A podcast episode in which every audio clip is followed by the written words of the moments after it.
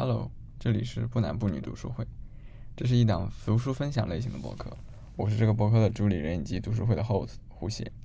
不男不女读书会是一个以女性主义作品与文本的阅读与讨论为主的开放包容的读书会。所有有趣有价值的读书会的录音或是讨论都会不定期上传到这个频道与大家分享。如果你感兴趣，可以在豆瓣有许多男生参加的女性主义读书会找到我们，并加入我们每周的读书与讨论。这期节目是关于读书会之前共读 Eri Gary 的《性差异的伦理学》的第三四章的内容，自爱和笛卡尔的惊奇。而出于本书过于形而上学的抽象性以及令人差强人意的翻译质量，这也是我们对本书最后一次共读。如果你也正在阅读这本书，或是正在被张念老师的翻译所折磨，不妨点进来听听我们的理解与吐槽。那么，希望你能喜欢这期节目。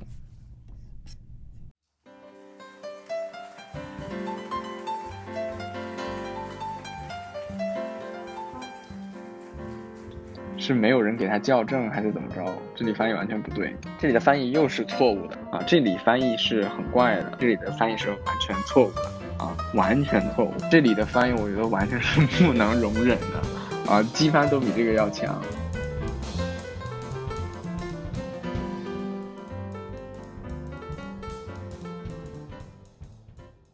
我印象当中没有很多东西，基本上就是韩炳哲的一个 复述。大家可以有什么问题可以直接直接说出来，跳到哪一页就是散着谈也可以的。那我觉得再让我大概能看懂啊，就他可能哲学的成分含量较低。对，这张比较好读的。就是，但我其实从一开始我有一个疑问，就是他他的这里面提到这个二，具体是指什么？之前是说对应的是。哲学里面自有那个一嘛，然后他又提出来一个二，那这个二我可以把它理解成为一种平等吗？还是什么？我一直没有太明白这个概念。二你可以理解为非一，不是二元的，二元是非 A 和 A 嘛，对吧？那它本质上是一嘛，对吧？就就是就是一和非一，所以你强调二的话，那么就是那二有好多种可能性了，对吧？那么二就是它强调一种差异性，就是一种。间性嘛，它叫 interval 嘛，间距嘛，那么一跟二之间就有无限种种的可能嘛，对吧？它就不是一和非一的关系了，就你在一跟二中间可以有无限的，对吧？就是一点五、一点五六、一点三五二之类的，这样如果按数字来看的话，就是无限种的可能性。所以这是他想强调的，就是在创造出一个另一极来，对等的另一极来，这是就就是他形而上学的一个 idea。嗯嗯嗯。好的，对，你就比如说像，比如说像这一张谈自爱的话，那他在他主要想，他主要问的问题嘛，就是那自爱爱的对象是什么？爱的对象是自我嘛？如果爱的对象是自我的话，那那这个爱不就是一元的嘛，对吧？那如果自爱或者说爱本身它就是一种二元的，是一种接受的，那那它有一个他者在那里了，对吧？那他者跟自我就构成了一个二元，就是一个二，这个二的话中间就有很多种的可能性了。那么我们要强调的，或者说伊瑞盖他想强调的就是这样一个坚信，然后所以他在下一章谈笛卡尔，他会他会强调 wonder 嘛，因为这样惊奇本身就是认识到这个坚信本身，认识到呃二元的双方的存在，而不是只是自己。然后 OK，我看一看，是开始说自爱是什么，然后就他问了一堆，他说自爱是什么，是谁在爱谁，这是很重要的一个问题。所以说，男性来讲的话，在三个极点中摆荡，一个是对母亲子宫的实体的怀旧，这个上上周有提到这个这个点，然后那个是通过父亲呼吁上帝，然后这个上帝其实上一章也提到了嘛，它本质上是为了替代对于母亲子宫的怀旧的这样的一个情绪，然后把它成为一种呃能够在父权社会当中被认可的一种呃欲望。然后呢，最后一个是有关自我的一部分的爱，哦，当然呢，但是括号这是一种，这依依然是一种掌控性的一种性别。他主要想强调的是，他不说这第三个，就是说是对于男人的自爱包含两种，两个其他项，他做了一个区分嘛，一个是通过相同的他人自爱，一个是通过相同的女性他者自爱，然后呢，这两个是不同的。然后？但是我们会发现，始终的这个他人和女性他者本身，它都是一个方式。然后我感觉他好像这张想强调的是，就是男性不会真正的自爱，他们的自爱永远是一种，呃辅助自己的这样的一种怎么说，对于自身主体一种重新再确认，然后就带着这个意思，简单来讲。哦，意思就是说，他这种爱说白就是，他通过一个他者是用来确立自身的主体性，所以他不能算作一种真正的自爱。对这个话详情就可以看那个呃燕女了，我在上也说的明白特别多。所以他最后说嘛，说在这个自爱当中有一个二，但是它不是真正的二，被给予的我跟自我立马分开有没有分开？也就是说，他前面第一小节定义嘛，那自爱是你要通过他人去认识到自己嘛，对吧？那你跟你自己的主体有一个分开又合并的过程，就是你先要跟你分开，意识到哦，原来有不同，有差异在这里，然后通过这个差异，你去重新发展自己的新的主体，然后这个叫自爱。但是他这里提到说，那男性的自爱是什么？男性的自爱只是说，呃，跟自我只是分开一小会儿，但接着又回到一块儿。那么也就是说你。也就是说，你在他人的这个存在当中认识自我，本质上是对自我的一种重新再确认，是对自我的一种自恋。你如果用韩敏哲的话来说的话，所以说它就不是一种真正的一种自爱。所以他下面说，女性是用来构建男性自爱的，女性永远是处于这样的一个位置，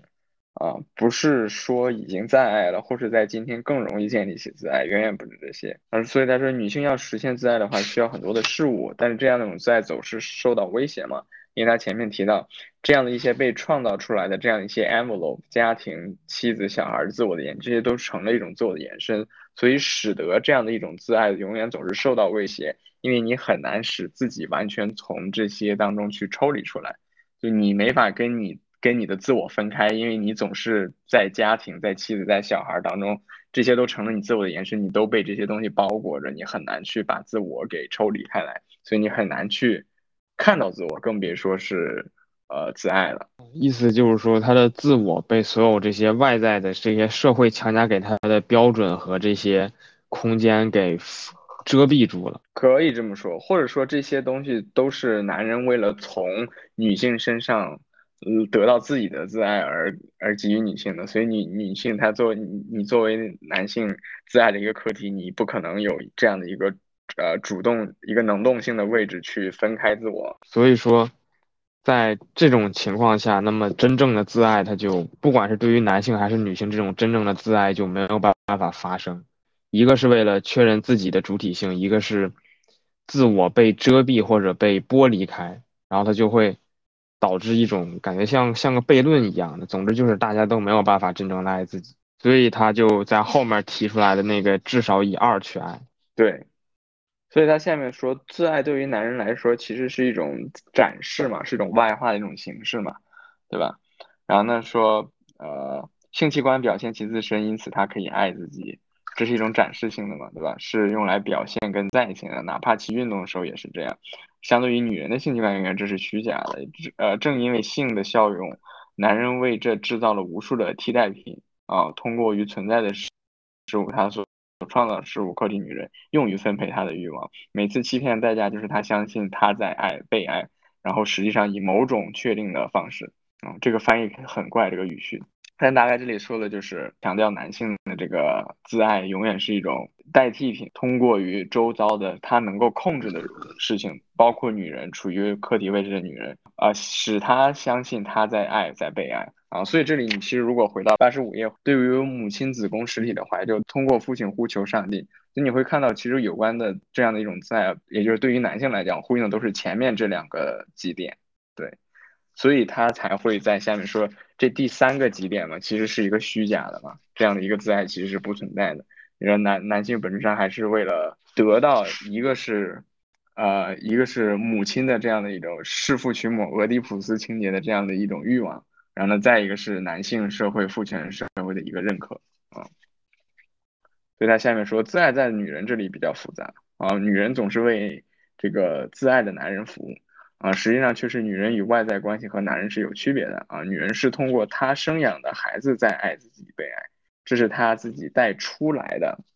这是她伊瑞嘎里的一个解释，我觉得非常的奇怪啊，当然也能看到这是她。形态学上的一种解释，然后所以他现在说，是不是因为女性自己不能看到自身的欲求，除非通过另一个女性啊，不是他自己的这样的一个女性。然后下面说，男人在超验性中设定无限，总是延迟超越，即使超越概念。然后女人在在场的极乐扩展开来，舒展身体极其外在性，给身体自身以外在性。然后在连续的时空之中给予自身，而不是对于器官这个感官层面上。这里我感觉他想说的意思是，男人是在超越性中设定无限，是也就是说是男性从也是在在跟女性的性交当中，然后获得自我的这样一种自爱嘛。最直白来讲的话，那么是谁给了他这样的一种自爱呢？是谁使得这样的一种观念，这样一种男性自己对于自己价值、对于自己社会位置、对于自己。各种认可的再确认得以可能的，那就是女性本身，就是女性在这里成为了一种外在性本身，然后她的她的极乐本身是男性自爱的一个必要，所以他下面所说，他本身是创造了这样的一种连续的时空、时间跟空间的连续性，给予了自身，啊，然后他下面说，在无尽的空间中给予自身，然后这样的一种自身，这给予自身其实比较怪，但实际上我觉得大概意思就是。它使得这样的男性的欲求成为一种可能了啊，但是这样的一种给予自身的可能性，就是又跟他一开始前言所提到了嘛，就女性她总是从自我发展出来这样的一个感觉，所以下面他所说嘛，因为这样女性其实是在形而上，它是一种这样一种自给予自身的这样的一个位置的存在嘛啊，所以说打断爱的行为要取决于他所面临的困难。他总是要的更多，精神分析学家是这样告诉我们的。所以就说，那么，呃，女人作为这样的一种，她的原乐成为了这样的一种，呃，起始点。你可以说，那这样的一种起始点的终止，或者说，当女性不能再给予男性自爱的这样的一种可能性的时候，那她就被定义成了一种偏离的一种有问题的一种存在。所以下面所说。呃，所以女性也总是认为她总是要的更多嘛，这样的一种女性的这样的一种特质，所以才被保留下来，被 portray 下来，因为它成为了定义男性自爱的很重要的一个部分。因为你只有不断的给予男性这样自己的原乐，你才能够有自己的价值。我觉得大概他是这个意思。哦，对，下下面所以明确说了嘛，男人从原始空间分离出来，万物都成了这原始空间。然后呢，这个原始空间其实，你如果按精神分析来讲，就是脱离了父爱，想要追求母亲嘛。这样，然后呢，他因为他成长为成年人了，他的这样的一种童年的拉康应该叫镜像阶段的这样的一种欲望被打破了，所以，那么他在这里解读成，那就是从原原始空间分离出来了，那么他就是一种流亡的状态，那么他一辈子都。重新想要回到那个镜镜像阶段，大概是这个意思，啊，在过去跟未来之间流亡。然后呢，女女性呢，女性作为欲望的一个客体呢，她就 motivate，她就驱动了这样的这一整个流亡的过程。所以这就是为什么他前面说，她女性本身成为了一个时空的一个呃锚点，她她创造了时空，分分开了时空本身。所以他这么说嘛，说，那么除非女性能够打破这样的一种方式，以其自身欲望属于自己的爱、自己的极乐化成这样的一种风潮，然后呢，才能得到一种真正的一种自爱。所以下面说，不再依赖男性的眷顾去自爱，这才是根本的啊。所以翻过页来，女人不再想要去成为爱的守护者，尤其这会成为病态的和不可时宜的爱的时候，女人想要找到她们自己。去发现她们自身的爱的身份，这就是为什么女人们相互搜寻、彼此爱护、彼此交往的原因。直到这个世界真的发生变化，这样的历史时刻无可避免。哇，这个到这节讲的是什么？就是女性视角的自爱跟男性视角不不，女性视角的自爱，它为什么这么复杂？因为它前面其实一大部分都在讲女性的视角的自爱，为什么在通常来看是。不可能的，或者是被否定的，为什么呢？它是男性用来自爱的工具。呃，一一个是这个，再一个是呃，女性被被放置在男性所创建的这些 envelope 之中，这些 envelope 本身成了他自己的自身的一个 extension。他前面一开始定义说，自爱是需要你跟自己先抽离，你才能认看到自己，然后呢才能自爱的嘛。但是女性处在这些无穷无尽的男性创造的 envelope 里面。然后呢，同时你自己的自身，你自己的主体也已经是延展到了这些创造的情境里面的时候，你就很难把自己抽离开来了，就很难看到自己了，更别提这个爱自己了。哦，因为女性是个空间，所以她没有办法跟自己剥离，然后她就很难去爱自己。嗯，是不是这就是像？这就像是哦，这其实跟他上一跟我们上一周读的其实东西内容差不多，就是一个空间，他没有，他其实没有去爱的对象哦，他没有，他没有去爱，他没有，或者说他有一个对象，但是这个对象你最后归到都是男性，因为因为他啊，女性作为一个空间，这个空间性本身是男性所给他展开的，所以最后都会回到男性，为的是什么？为的是男性自我的一个重新的身份的确认。啊，这样子，哎，那他为什么女人就要相互搜索彼此爱，搜寻彼此爱护，彼此交往？就是因为没有办法爱自己，所以，所以我们只好互相爱吗？不是，或者说真的自爱是在这样的一个过程当中才能成为可能的。就是你不是去爱男人，而是去爱另一个女人，你才能看到自己，才能看到，就是大家看到他，你才能看到其他的空间嘛，对吧？对对，就是你要去探寻一种把。空间当做一个爱的对象的可能性的时候，你就很自然的会去寻找其他的那种跟自己处在同样的位置上的空间，而非空间里面的实体。所以下面说，至少以二去爱。啊，下面这一段我就觉得特别的韩炳哲了啊。然后所以说，直到今天，在大多数情况下，爱依然发生在一之中啊。对于男性和女性来讲，然后二只不过是为了形成一，这又回到刚才男性的定义了。我们去爱别人，我们去我们所说的，我们去干这个，我们去充实自己，我们去什么学新的新的技能什么之类的，只只不过是为了形成一，只不过还是为了你自己的主体性，然后呢，不是真正的去在啊，不是去爱别人。所以，即使这样，爱能够达成一的目的，这也是例外的啊。所以下面说，去探索二如何被制作出来，直到有一天成为一。这里第三个就是爱，就需要需要爱。所以他下面说，那么这样的一个以二去爱的这样的一个可能性，怎怎么才能可能呢？一个是不再有母性功效跟父性功效的等级制度，这他还是强，他这还他一直所强调的一种反对 hierarchy 等级制的这样的一种观念，嗯。也说是什么呢？是一种还原为劳动分工的效能，生育跟劳动力，一方面是社会跟象象征系统再生产，一一方面是呃文化资本的再生产。也就是说，这样的一种区分分隔，本质上是一种父权制的啊，本质上是一种等级制的一种强调。嗯，然后呢，第二个是爱跟情欲不再剥离，这个还蛮有趣的。天哪，他这个翻译就是就是胡乱在讲啊，就是就第一条。我就在想说，那它还原为劳动分工的效能，难道不是说是一种是一种更不好的事情吗？然后我就看了一下英文，然后他就落掉了一个 which，然后这个 which 呢，就是指的那个等级制度，所以是这个等级制度是把父性跟是把男性跟女性的我不知道什么功就是功能不是的的行为或者是什么还原为劳动分工的效能，所以说它其实是一个，它它中文写的好像号召一样，但英文它就是。Which，所以就是他只是在定义这个等级制度而已。哦，天呐，这个翻译的太怪。对，这就是你说的，就是就是把把把意思说反了嘛，就是就翻译完全相反的意思。到到后面惊奇那章会有更多的问题，就是我今天读的时候就整个很很恼火，一会儿读完就去打一星差评，好吧？然后下一个是。呃，normal dissociation of love and eroticism，它这里翻译成爱跟情欲，我觉得有点太我的，我觉得他用 eroticism 其实更想强调的是身体性跟爱的中间的这样的一个含混的一个状态，就是爱和性唤起。对对对对，不过我觉得这样也可以可以说得通吧，啊，所以他说因为这个跟父性功效等级制制度相关嘛，就是你分成三六九等了，所以我们看，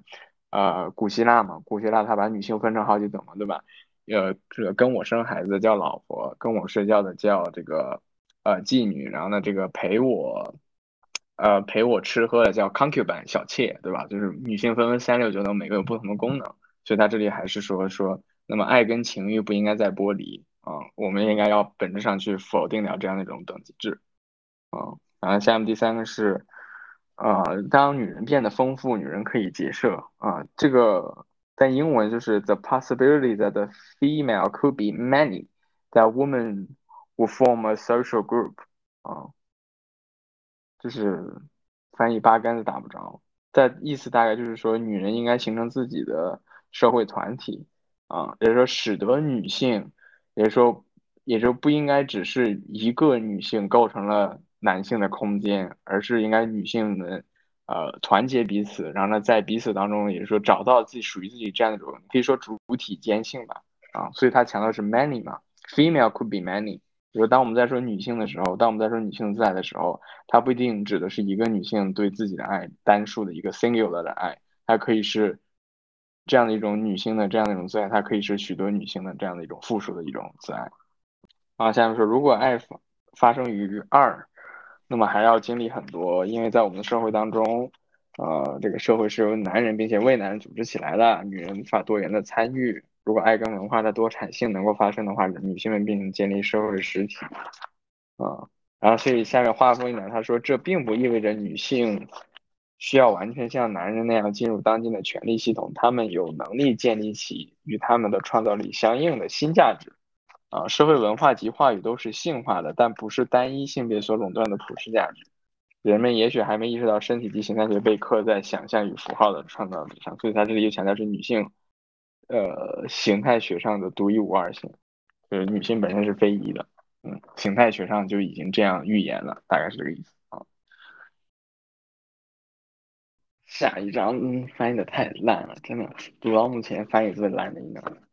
我觉得要不然就是可不可以请胡雪跟我们先讲一下笛卡尔的那个《论灵魂的激情》，它本身的最核心的内容是啥？然后我们然后跟跟这个。女性的关联是啥？我觉得是这样，要不然要再像上周那样一页一页的过，就我不知道会不会有点浪费时间。OK，哎，我也太久没读了，大概的意思是，就笛卡尔说，笛卡尔写他自己写啊，他自己觉得他是在当一个生理学家在写这本书，他觉得我说论灵魂的进行这。这个跟当时当当时那个年代的经验哲学家有关，他们觉得灵魂这个东西是实体性存在的啊，所以说我我写灵魂是怎么产生的，然后呢研究灵魂这个东西不是哲学，这个东西是生理学，所以他说写灵魂的进行说是我们灵魂是怎么生长，怎么让我们过更好的生活的，所以本质你可以理解为这是笛卡尔他自己的一个伦理学的一部分啊，也就是说这些灵魂的激情，所有的这些我们所有的激情。最终的目的都应该是指导我们过上喜呃美德的生活，这个就又跟亚里士多德一样了。然后笛卡尔他分了六种灵，也就是说他说灵魂有六种最原初的激情，一个是 wonder，也就是说是他叫的呃翻译成惊奇，一个是 love 爱，一个是 hatred 恨，然后一个是 desire 是欲望，一个是 joy 呃欢乐，一个是 sadness 也就是失望。这是他自己分的六种的灵魂的激情，他他所认为的是，呃，一个是其他所有的我们任何的情绪，我们任何的激情，我们任何的情感，各种各样的我们的反应，喜怒哀乐都是由这最原初的六种的激情所派生出来的，他们或是相加，或是相减，或是怎么怎么样。然后那再一个是，就像这一章所提到的一样，他强调的是惊奇是在这六种。灵魂的激情里面最重要的也是最首先的，没有惊奇，不会有其他另外五种激情。在有任何情绪之前，我们要先有这样的一个 wonder 的过程。你先要去对它产生好奇，你要去观察它，你要去体验它。你有这样一个 wonder 的时刻，这样的一个时刻，也就是说 wonder 它才能再进一步转化成别的，转化成了爱，转化成恨，转化成别的东西。这是他所认为的。啊，大概是这个样，这是我觉得应该是至少跟这章有有相关的部分吧，就关于《论灵魂的激情》这本书。然后，呃，伊瑞克阿瑞在在这一在这一段，他想要谈的其实就是强调的是惊奇这一个概念对于自爱，或者说对于重新建构一种性差异当中的一种爱，这样的一种爱的概念。是很重要的，这是他所要强调的。一种惊奇是能让我们认识到我们跟他者之间的距离，能认识到我们跟我们跟自我之间的距离，能够认识到 interval 的这样的一个存在。所以他说了这个惊奇有点类似于就是认识事物的一种推动力。嗯，对，他在一百零二页这块嘛，他说有些对象在我们与之邂逅的那一刻会产生惊奇，因为他的新颖或是他们带来的全新认识，或与我们想当然完全不同，这些都让我们感到困惑或惊奇。无论人们事先以何种方式赞成或反对认识，我们都如初见一般，带着好奇心的激情去面对他们。这是他所说的什么是惊奇，就是因为。OK，我们每天，我我们一年三百六十五天，一天二十四个小时，我们我们接触那么多的人，那么多的事，我们一年看过那么多的书，读过那么多的文字，对吧？我们接受各种各样的信息，但是为什么有些东西我们能够记得住？为什么有些东西它改变了我们的思想？就是因为至少有这样一个惊奇的时刻。因为没有惊奇的那些东西呢？迪卡尔再进一步说嘛，说对于我们的生活，对于我们的美德来讲。它是没有用的，因为我们甚至对它都没有惊奇，那它怎么可能能让我们过上一个更好的生活，成为一个具有德行美德的人呢？啊，这是他的一个意思。那我感觉就是日常生活那些不让我们惊奇的事物，就是一种，就是更更像一种重复，就是没有任何新东西的重复，而这种惊奇就带有某种差异性，就它肯定是和我们司空见惯的东西不一样，有某种差别，然后才能让我们。感到一些不同，然后有一种推动力，迫使我们去认识它，是这样的，是这样的。所以其实 e r i g a r 就是从这样的一个近期所带来的一个差异性的这样的一个点去开写的。对他所他想强调的也正是这一个点。对，我想请就是讨论一下，就是你们会不会觉得那个 e r i g a r 他这样去把他们就是这些哲学家的一些。概念跟这个结合起来会有点牵强啊。其实我觉得这个就很正常，因为就是我之前看那个就是符号学相关的东西，都是他会讲，就是你对于一个文本的解读要从什么角度去解读。然后他说是有三种角度，第一种是就类似海德格尔的现象学那种，就是从文本的那个就是写作的那个人的角度去解读。还有第二种是文本中心主义，就是说你要去尽力还原文本。本身的意思就可能有点结构主义的意思，然后第三种就是，嗯，就是从你这个解释者，就是他就是类类似一种后结构主义的立场，就是你在解释文本的时候，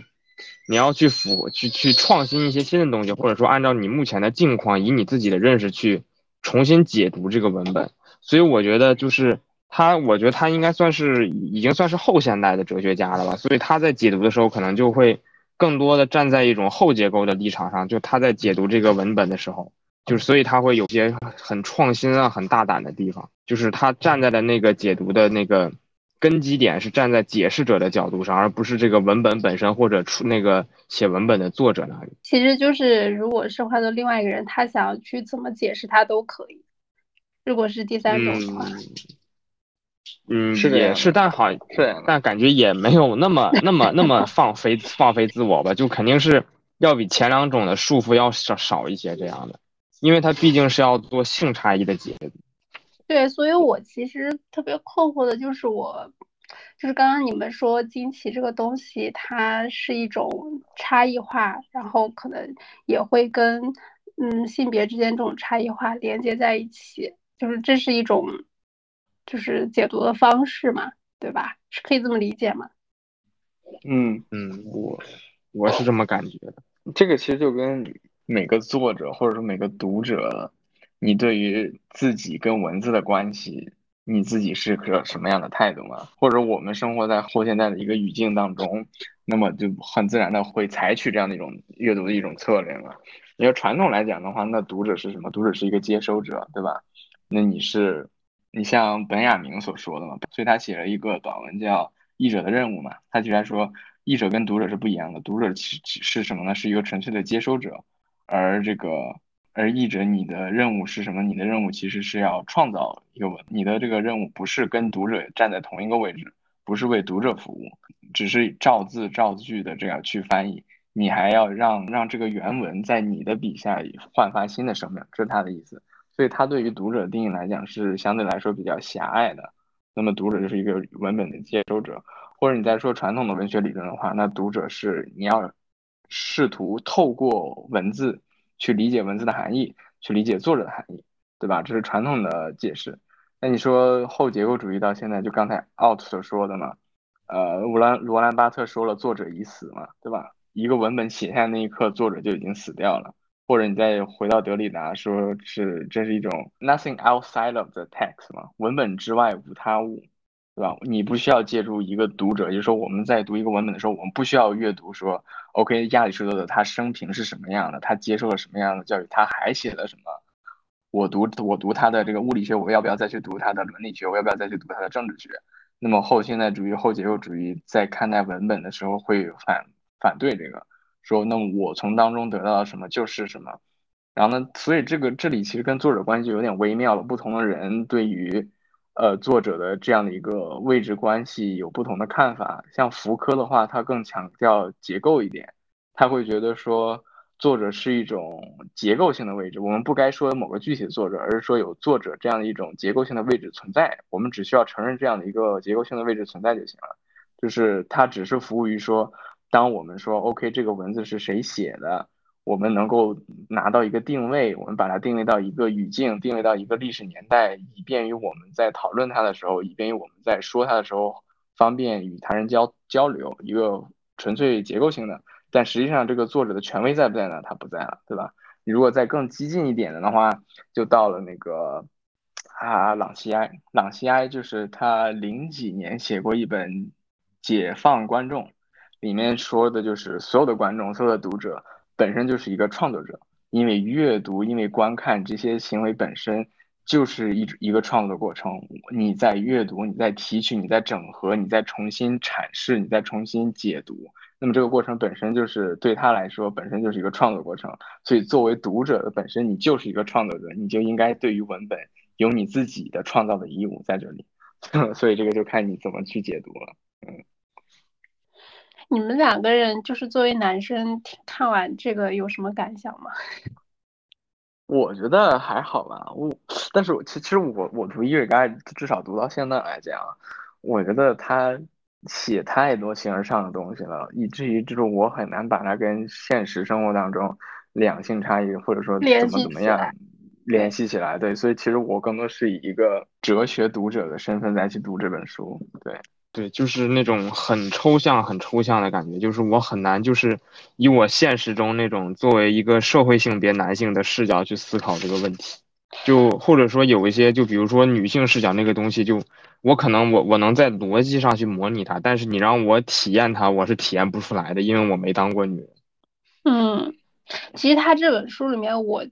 别喜欢或者是最能理解的一段话是之前那个自爱他说的一章，就是说就是就。也就是它差异化的这个平等最核心的一点嘛，还有说，其实女就是女性，哎，说什么？女人们需建立社会实体，这并不意味着要像男人那样进入当今的权力系统，然后有能力建立起与他们的创造力相应的新价值。这个是我觉得就是最能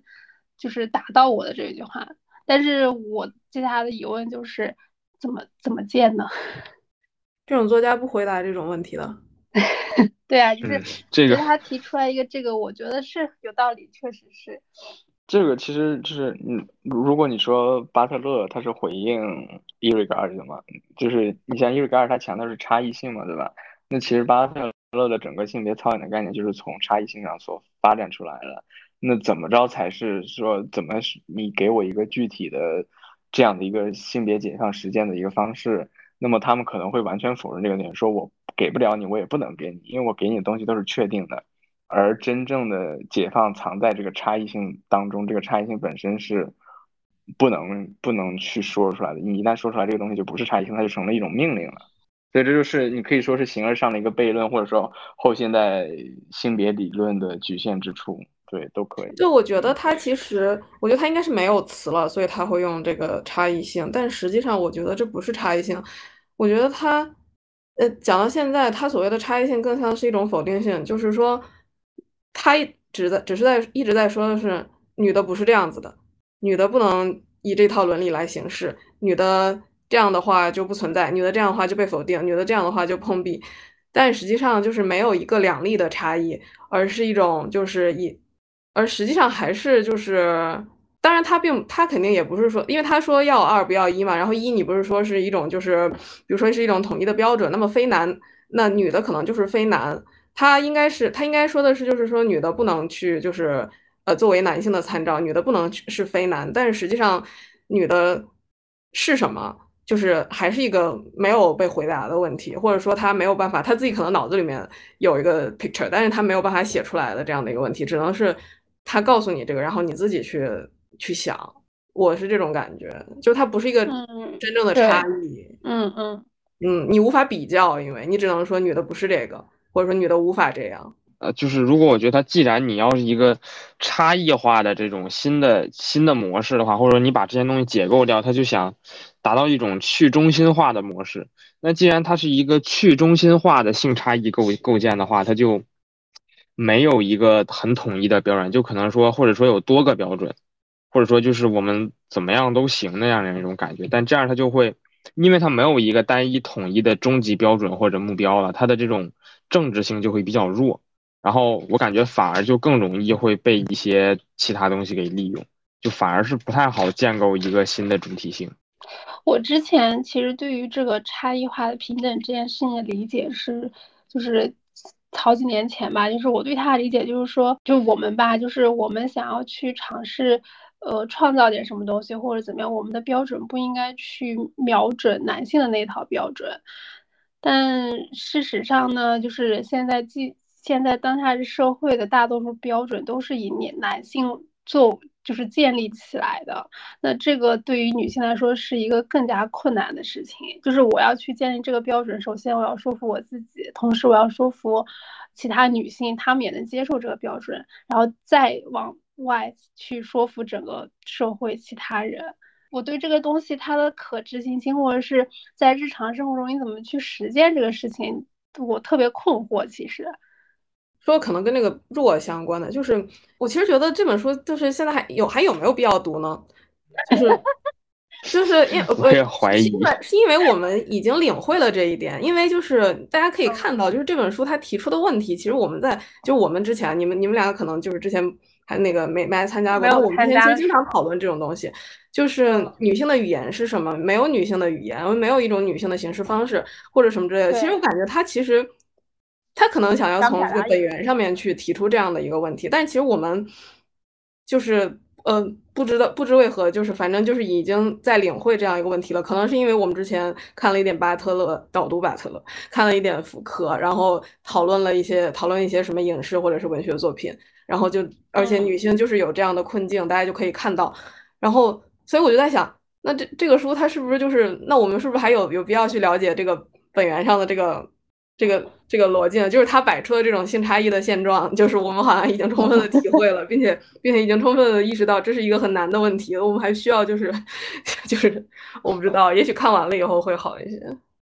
那刚但刚才那个阿芳说的是什么？反正就是很难实施，对吧？就是对啊，就是很难实施。因为我一听到你说那个，我就想起来我们之前的很多讨论，就是没有什么没有什么结果。我我以前我大概之前有一次应该是。一四一五年的时候，我第一次看刘瑜的书的时候，我当时就有一种这样的感受，因为他他偶尔会谈到一些这个问题，但是呃，我印象很深，就是说我当时给自己的预设就是我不要去强迫自己做一些我做不到的事情，然后就是为了去达到一套就是以男性为主的这一个社会标准。对这个其实这个意识我是有的，但是我应该去达到什么标准，我不知道，这就是我。一直以来的困惑啊。其实我觉得，如果呃从那个性角色理论出发的话，就是也也不能说男性的标准就完全不对，但是就是他这种标准的分量有点太大了，就是把其他的标准都压过去的。就比如说你要求一个人什么理性就是高尚的，感性就是低贱的，再或者什么你这个人你独立就是好的，你控制情绪就是好的，你发泄就是不好的，这样的就是。怎么说呢？我倒也不是说要完全反过来，就是你之前有一些像文化女性主义那样，他们就会觉得可能说是就是特别去崇强调那个女性价值，但是其实他如果对于那种所谓的女性价值过于强调，就会落入本质论，然后就会导致一种持续性的对女性价值的一种剥削。所以我感觉更多的是一种价值的平衡，不认为他们之中有谁是比谁更高等的。就是让大家发展的更更完善一点吧。因为我之前也看到了，就是那个在那个社会性别研究导论里边，那个作者他提到的一个研究，就是说大家认为哪一种气质更好，是男性气质、女性气质，还是双性化气质？然后最后研究结果发现是双性化气质更好，对更好的。对对，也就是说我们就是这样的。当然，我觉得现阶段还是要更多的强调一些，就是传统意义上的女性气质，因为传统意义上的女性气质一直以来是被贬低的，就所以说我们就我既不能抛弃它，但是我又不能把它太崇高化，就是让它去和男性气质去进行一些融合和发展。你再说说，我突然想到，现在有很多就是设计层面的这些男性别差异。就是被越来越多提出来嘛，呃，制服一直没有女性的 size，或者是不符合他们的身体特征，或者是空调温办公室的空调温度是按照男生的那个生理的，就是消耗来设定的。就但这这这这方面就是设计这个层面的问题已经在逐渐被解决了，我觉得这是一个挺好的事例的，就是。我在设计一个产品，把这个性别的差异化考虑进去，我觉得这是可能是一种方法。哦，但我觉得这个跟跟那个性别气质，就是或者说人性别的人格是两件事。我觉得你说这个更多的是一个关于把谁当成标准，对吧？对，就是就是 out 提到说男性气质跟女性气质。我我不是我不是说就是没有男性气质气质和女性气质，我其实我在实践中我倾向于承认有男性气质，但是我会觉得没有女性气质这一种东西，而且这会让我觉得更加的实践起来更加的好，然后更加的自由，因为因为男性气质它就在那里，否定它是容易的，而不是男性气质的那些东西，你可以随便叫它什么，那些东西我都是愿意去拥抱的。我都觉得是好的，我觉得这样就很好。就是伊瑞刚才所强调的差异性。对，就是我们如果无法定义，无法就是用二来定义女性，因为我们用二来定义女性的话，永远只是男性的反面和就是呃低劣于男性的那样的部分的话，那么我们就不去定义女性。你在一个级的情况下，你可不可以去思考跟生活呢？就可以吧？我想，就是你可以去反对那样一个那样的一个维度。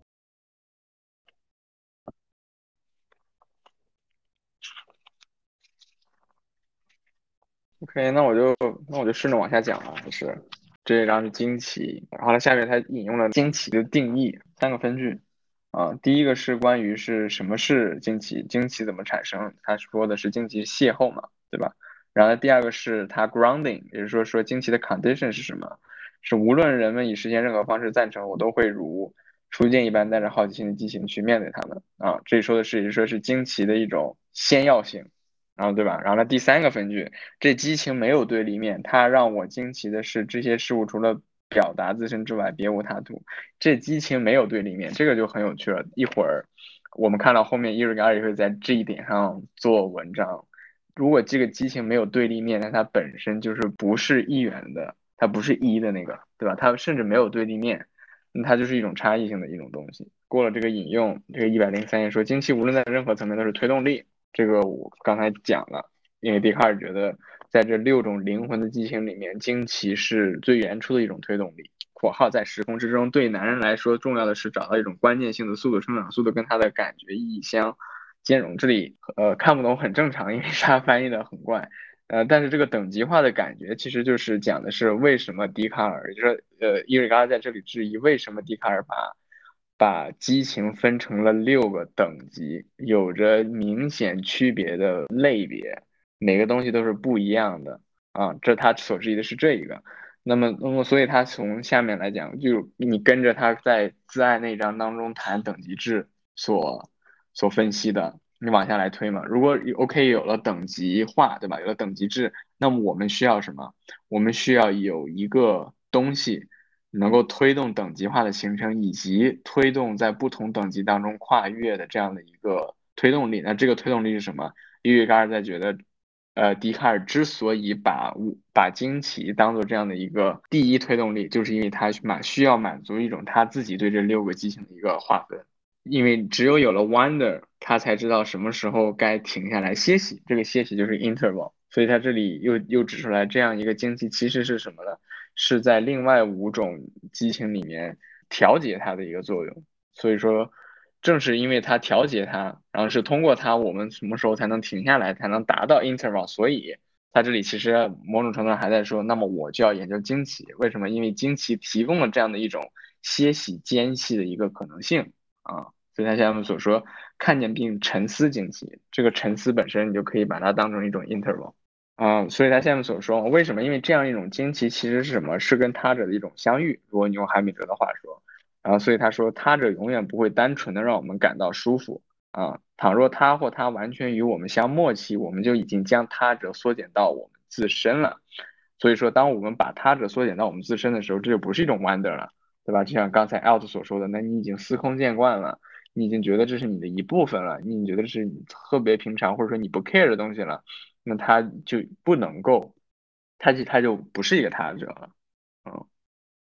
所以在这里，比如说他这里其实回应的还是另一个点是，呃，笛卡尔他自己也把，呃，也把惊奇定义成一种是，呃，对于某种不熟悉事物的一种好奇惊奇，这是他前面定义的，对。然后，所以下面说，excess 过多剩余，这样这样的一种抵抗是指的是什么呢？是作为所处的他者实存和生存，然后允许联合并通过抵抗产生同化或化约为相同。那么也就是他这里所说的是，过多的 wonder 也会使他者约化为一种相同，reduce to the sameness。他这里其实想要呼应的是笛卡尔对于。呃，惊奇这一个概念的另一个的条件，他他说过度的惊奇对我们是有害的，就他还定义了一个过度的惊奇，the excess of wonder。他什么是过度的惊奇？过度的惊奇是 OK，所以惊奇是我们看到某些不熟悉的东西，然后我们对它产生好奇，然后呢，但是过度的惊奇呢是是是以一个你完全都不认识的一个东西，你对它没有任何概念。然后呢，这样一个东西，你去被迫的去接受它，或者你强迫自己去接受它，去去从中得到惊喜，你你当然能得到惊喜，你能得到特别多的惊喜，因为你完全不认识东西，这是一个完全新的领域。但是这个对你自己来讲有什么用呢？它没有用，因为你完全不熟悉它，跟你也没有关系。你如果用到现在的语境来讲，就是就是你去看一种那种什么猎奇视频之类的，你可以理解成这样一种感觉。这样一种猎奇视频当然是。引诱或者说它驱使你的这样一种惊奇的这样一种好奇心，但是它其实某种程度上是在消费你的惊奇。这样的一种惊奇完全是什么呢？是为了它流量，对吧？你看，哦哇，这个东西原来是这个样。你看完之后对你自己有什么帮助呢？没有什么帮助。这样一种惊奇，也说你如果回到笛卡尔对于呃灵魂的激情的伦理学来讲的话，这样的一种惊奇对你自身的生活是没有任何意义的，没有任何帮助的。你的你没有达成任何对于自身的一种沉思，所以又回到上一章内容，这样的一种过度的惊奇，它不是一种自爱啊，这是他想要强调的。嗯，也是他这里就是回到他说为什么我们要有惊奇，因为这个是他其实又回到笛卡尔的那个伦理学的概念了，因为惊奇这个东西是能够让我们感受到激情，然后呢，同时推动我们灵魂去不断发展、不断沉思，然后呢，所以最终达到一个呃。达到一个有美德的人，所以我们需要有激情，它作为一个推动力嘛，使得我们实现不同等级的这样的一种呃激情，然后能够完善我们自身。对，这是这个样子。所以他下面才说，这首要的激情不仅与生活相关，还是一种伦理的发明。对，这里想强调的是，他想强调的是笛卡尔的惊奇这个概念背后的一个伦理学的一个内涵。嗯，然后下面段他说，中文是。惊奇能吸引我的是让我远离对自身的童话跟占据，但是这里很怪，因为这里的翻译完全不是这个意思。这里的翻译是，嗯，是惊奇 attract me toward，也就是惊奇是吸引我向前，这样一个 toward 向前是他一直强调的一个概念嘛，对吧？也就是惊奇它使得我们向我们永远向。背离着自己，也就是说背对着自己往前走嘛，对吧？它不是回到自身的，这跟他一开始第一章所强调的一样，它是一种差异性的。女性是一种差异性的，所以女性不会回到自身，她永远是往前走的，跟那个是相辅相成的。所以他这里翻译完全不一，完完全是不对的啊。所以说他的呃伊瑞嘎尔想强调的是，呃惊奇是吸引我们向前走，也就说是远离自身。所以呢，我们也就说跟自自我跟主体拉开距离。啊，这是他所说的，它是一种向前的一种差异性的啊，所以他下面所才说它是一个通道啊，是两个封闭的世界，两种普遍定义，相当于是通向二，它是通向另一个极点的这样的一种感觉，是创造这样一种差异性的一个空间啊。哦，所以惊奇是对自我的哀悼，哀悼这个独裁的个体，这哀悼是凯旋还是忧伤？惊奇必须降临，这是一桩他者的事件，是新故事的开端，这是这个意思。因为惊奇是对，是走向他者，远离自我啊，他永远不应该是舒服的啊，所以下面他才会说引用笛卡尔嘛。笛卡尔说，这里的翻译也完全是错误的啊，英文的原文的引用是，也说惊奇是。惊奇或是重视，或是蔑视，这取决于我们感受到惊奇对象的伟大或是渺小，是这个意思啊。然后呢，下面这一句的翻译也是基本上是不对的。下面是说的是，其实他的意思是惊奇让我们自己得到重视、得到确认，或者是得到否定，这是他所要强调的。也是惊奇对，也就是它是两种都有可能的。那么一种确定是什么呢？是我发现这个东西很有趣。然后它拓展了我自己的知识界，对吧？比如我把它吸收了，OK，所以这个惊奇完成了嘛，对吧？我得到自己的发展是一种肯定性的发展，再一种发展是否定性的发展。我觉得哦，他原来说的是这个样，所以这是一种否定性的发展。然后你知道他否定了你，从当中得到了你自己的发展，得到沉思，在这样一种确定跟否定当中，一些激情也由由此而来。所以我们就可以回到另外五种激情嘛，对吧？那么肯定的是什么？肯定的是爱，肯定的是 joy，是欢乐，对吧？那否定的是恨，或肯定否定的是啊 sadness，伤心，这些就是其他的激情。因为刚才觉得，那么惊奇来讲，它本来就应该是一种根属性，对吧？但是，但是他觉得笛卡尔在这里同时又把惊奇的根属性，它作为自身的这样的一种根属性，就是说是他前面所提到的。呃，没有对立面的这样的一种本质上的这样的一种圆的这样的一种特质，把它给否定掉了。为什么？因为他又把惊奇跟惊奇对象的伟大跟渺小联系起来。他说这样的一种，这样使得惊奇的对象变成了与其他维度相关联的一种能力，而不是新的变动的能力。它不是一种某种变革性的一种能力了，而只是对于相当于某种判断力了啊，是。根据于伟大或是渺小的对象而去判断而得出不同的惊奇，这是觉得他所，然后所以下面才说，那么惊奇应该是什么样的？惊奇它作为这样的一种，呃，原初的这样一种力量啊，它应该是更有解放性的。所以翻过来他说，呃，这样的一种惊奇应该是斩断时间跟空间的这样种的可能的。然后呢，下面说最强烈的激情是朝向未来。这里的翻译又是错误的，应它它正确的翻译应该是大部分的 passion，也就是说是 most passions are towards future，不是最 the most passion 啊，就是我不知道他他到到到底是是没有人给他校正还是怎么着，这里翻译完全不对，也就是说他想强调的是，既然大部分的激情朝向的是未来，这是笛卡尔他自己的定义。以及其实笛卡尔自己对于欲望的定义，就是欲望是朝向未来的啊，这是他自己的定义。那么如果所有大部分的欲望都是朝向未来的，那么如果他们切断通往过去的桥梁和道路，就会迷失在空间之中。那么所以物呃惊奇本身就给予了这样的一个空间跟时间属性。所以这里又回到了，所以它下面会进一步跟女性所联系起来嘛？它都是一种对于差异性本身的一种建立啊。所以他下面说，在时间跟空间的惊奇激情就会承担起迷失的风险，啊，所以失去数跟品质和他者的一种实质背后就是这样的一种欲望，欲望应该是时空的向量，最初的运动的朝向，朝向又是 toward，这里翻译的我觉得不是很好，不可评估，嗯，惊奇它成了一种调节于未来跟过去，然后呢现在跟。跟彼岸，然后呢，实体跟抽象，形而上跟形而下，然后时间跟空间，所有这一切的这样的一种联合的这样的一种粘合剂的这样的一种感觉，中间的量的这样的一种感觉。他下面说，以主体的激情跟客体不可抗拒的吸引力作为动力，有时在主体这边，有时在主体那边，不会冻结在断言当中，世界一分为二，说它始终是一种流动性的，是一种弥合性的，游走在这这个二之间的。它本身就是一个差异性。这里回到笛卡尔来讲呢，就是笛卡尔他自己惊奇的这个概念是捍卫自己的身心二元论。啊，就笛卡尔强调身心二元论，也就是说是身体跟心灵，他觉得是两个完全对等的平等的实体。我们有心灵的一部分，我们有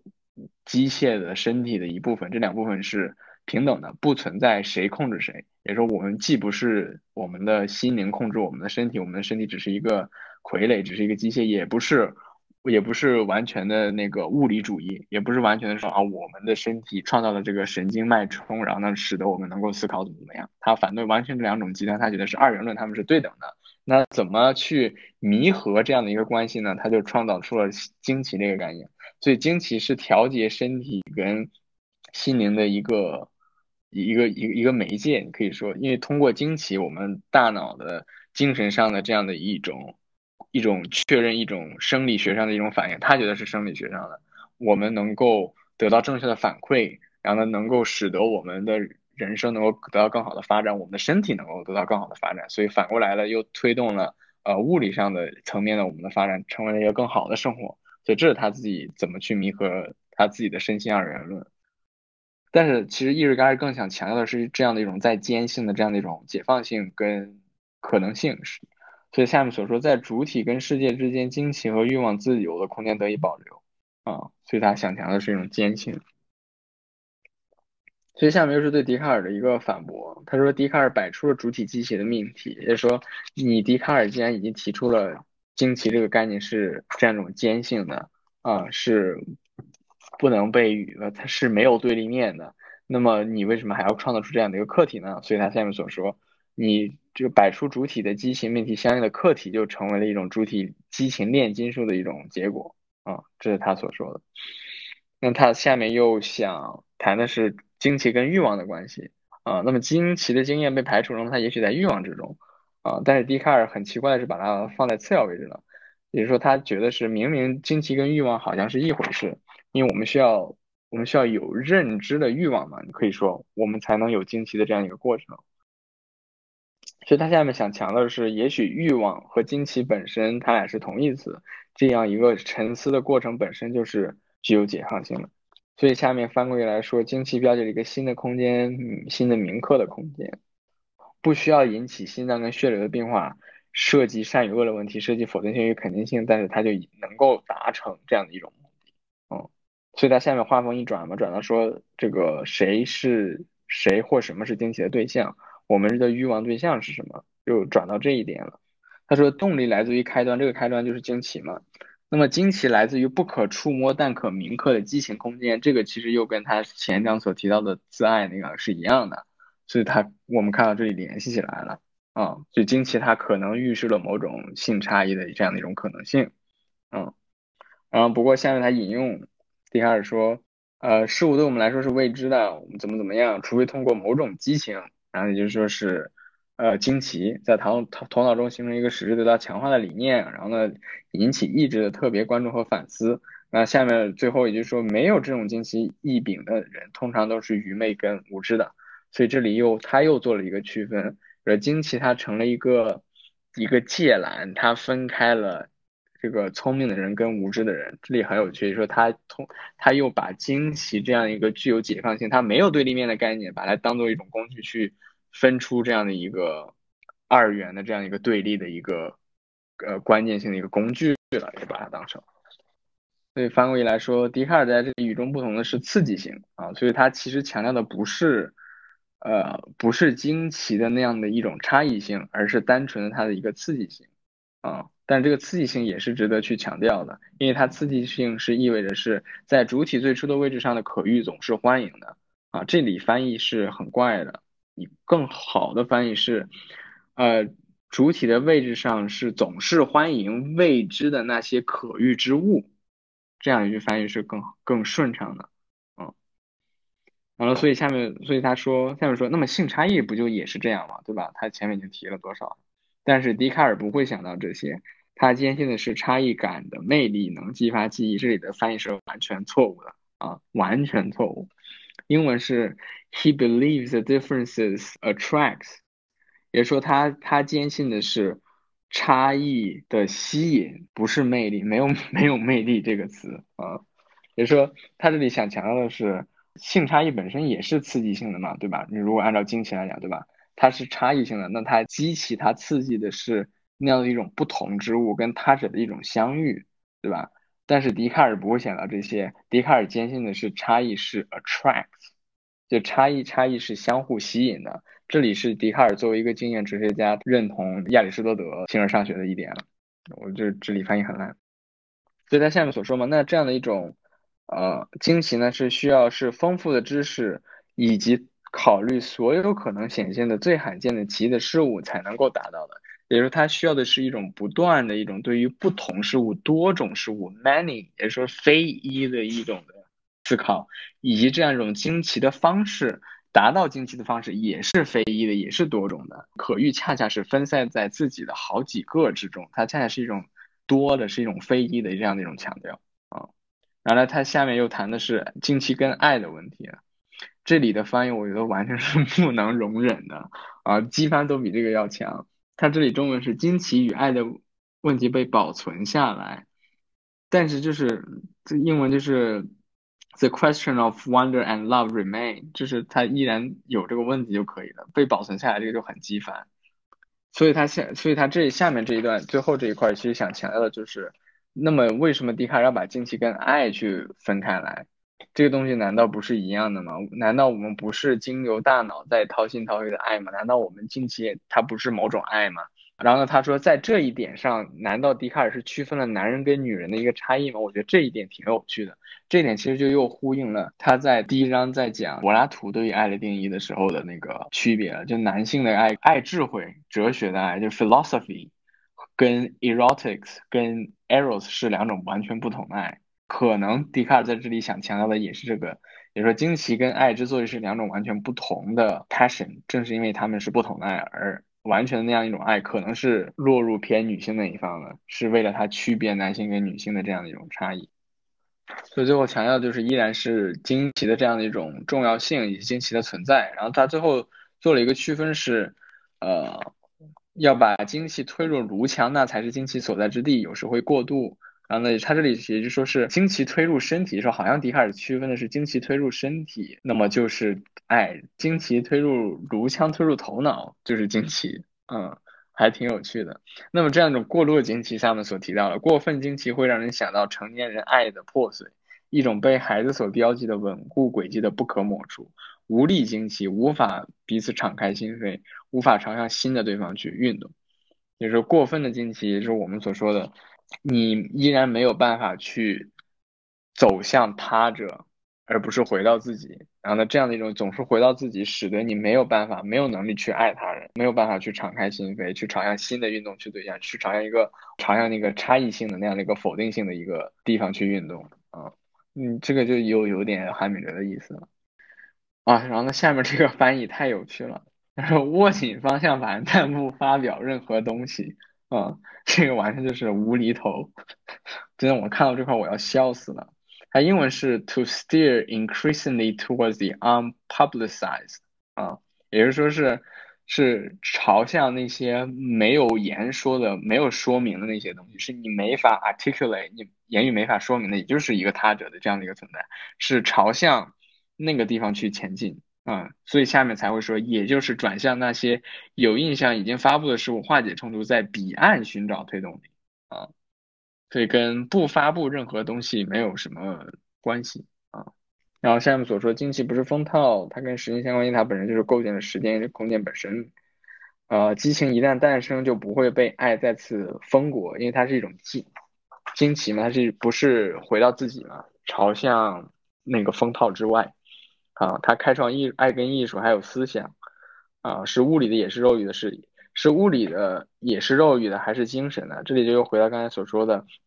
呃，笛卡尔想要强调惊奇是一种差异性的存在，本身是为了为他自己的身心二元论做服务，但实际上，呃，也就是说，伊瑞卡尔在这里重新解读出了更加具有性别差异性解放可能性的一种重新的解读，还蛮有意思的。这个大概就是这个样的，嗯，所以最后说，惊奇是邂逅的激情，是一种 passion of encounter，啊，是 encounter，也就是跟他者邂逅。在最形而下跟最形而上之间相遇，一个接一个的可能性感染进行多产的进行。嗯，在我们之内，在我们之中。